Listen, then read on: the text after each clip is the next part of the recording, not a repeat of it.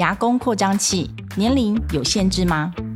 让齿颚矫正专科唐伟旭医师告诉大家重要的齿颚矫正知识。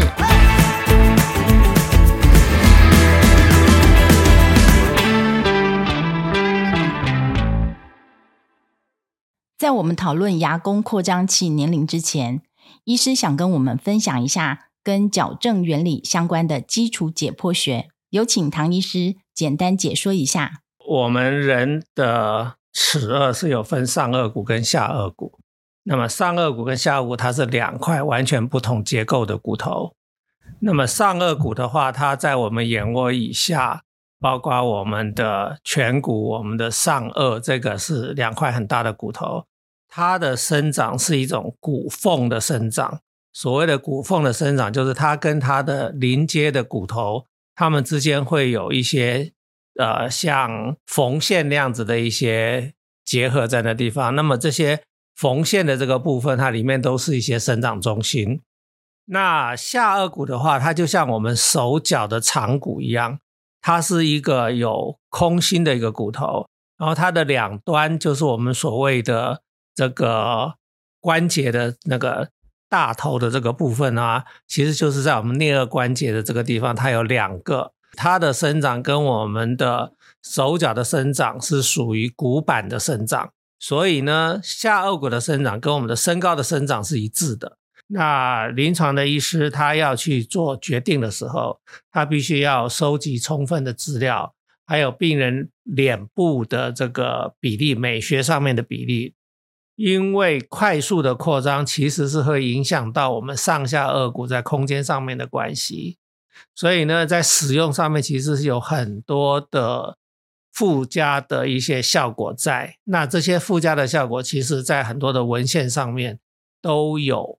很深入的去探讨。所以我们在使用上面来讲，其实是有它的标准的使用的一些模式，根据病人的需求、病人的年龄、整体的他的脸部，在这个。上下颚骨的关系上面的需求，它在美观上面的需求来做一个判断，是哪一种扩张器适合用于这个病人，等于是下处方一样，然后跟病人跟家长沟通，然后呢开始执行这样子的齿颚矫正的工作。牙弓扩张器年龄有限制吗？我想牙弓扩张器哈，它使用的年龄很重要。扩张器的话，我们有分成三个阶段来使用。那有一些 case 的话，应该是要在八岁之前就要使用了；有一些 case 是八岁到十二岁的时候使用；那有一些 case 是十二岁到十六岁的时候使用。那么他们的我们叫适应症都是不一样的。使用的年龄的话，是我们在临床医学上面做了很多的研究，利用生物统计学统计出来一个。平均的年龄，那在生物统计学上面的话，我们如果用它的分布图来判断的话，它有时候年龄会前后可以有两岁左右的这个落差，所以医生必须要靠临床上面很多的其他的一些配套的一这个指标来做判断，譬如说他的骨骼的年龄，哎，我们有的时候必须要拍一下他的。手指头的生长中心，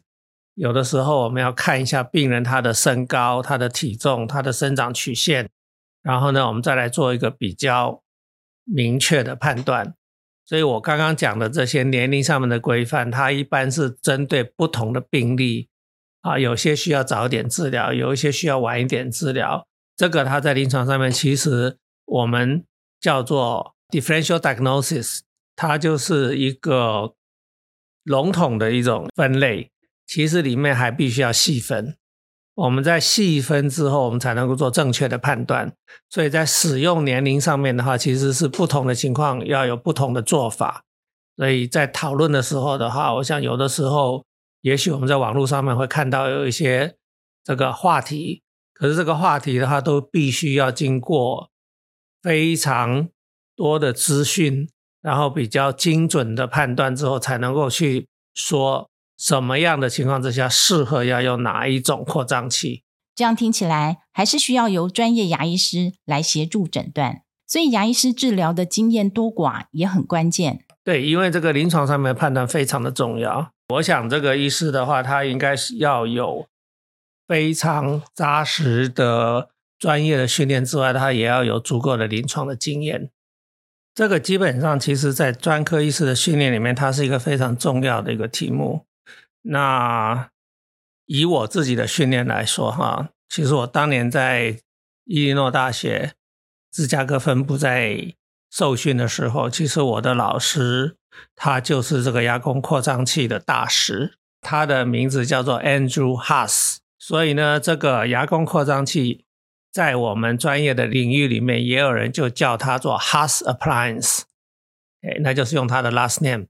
对他来讲算是一种尊称。OK，那他用了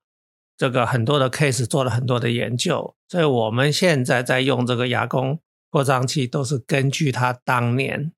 他的这些研究跟他的这些做法，所以我们的使用的基本原则都是。现在全美国甚至全世界，我们使用的基本原则都是根据这个他当年所累积下来的临床经验所定出来的这个使用规则，应该算是我很幸运了哈，能够在伊利诺大学跟到这样的老师。其实伊利诺大学在美国的齿颌矫正训练里面，它是一个顶尖的一个学校。那当年是被称为齿颚矫正界的西点军校，意思就是说我们这个学校出了很多。齿颚矫正界的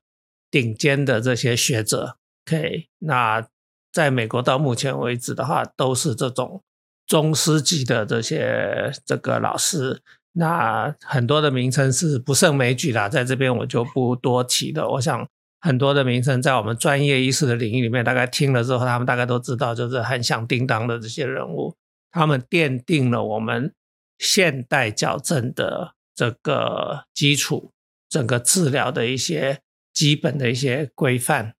我想我这个部分的话，觉得蛮值得骄傲的。本节目由上城齿颚矫正中心专业分享中。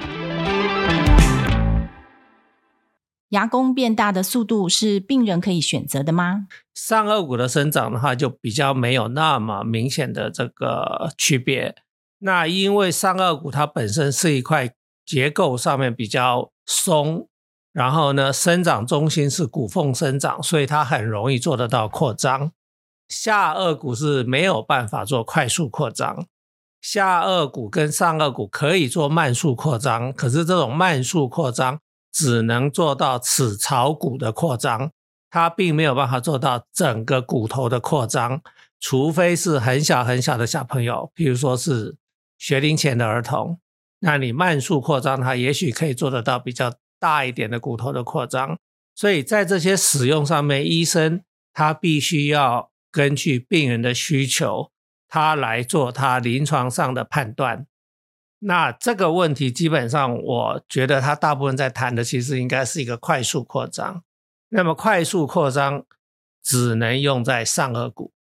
因为上颚骨是骨缝的生长。所以它的生长中心比较容易可以让我们来扩张，下颚骨的话没有办法做到快速的扩张，它可以做慢速的扩张，给它的慢速扩张，所以就是要好几个月才能够得到一些扩张的量。那它的扩张的范围基本上只限于齿槽骨，它没有办法做到骨头本身的扩张。所以要谈这件事情，它其实你可以可以想象得到，它其实是一个相当复杂的问题。民众要如何选择适合的矫正医师呢？唐医师有什么建议吗？最好是能够接受过，就是很正统的美国的专科医师的训练，因为这个是在他们的专科医师训练里面是一个很重要的一个课题。对我们专业的医生来讲，其实它是一个蛮大的工程，所以在使用上面呢，它有它很严格的规范，基本上。快速扩张的话，是属于美国齿颚矫正的系统里面比较常用的一个东西。那么当然就是说，其他的国家的这些专业的医生慢慢也会用到这些东西。可是我觉得，如果是有受过很专业的美国的系统的训练的话，我觉得家长应该可以很放心。谢谢唐医师的分享，感觉选择对的专科医师。矫正治疗就更放心了。还想知道更多牙科内容，欢迎在本集 Podcast 或 YouTube 底下留言。十二矫正大师讲堂，我们下一集见，拜拜。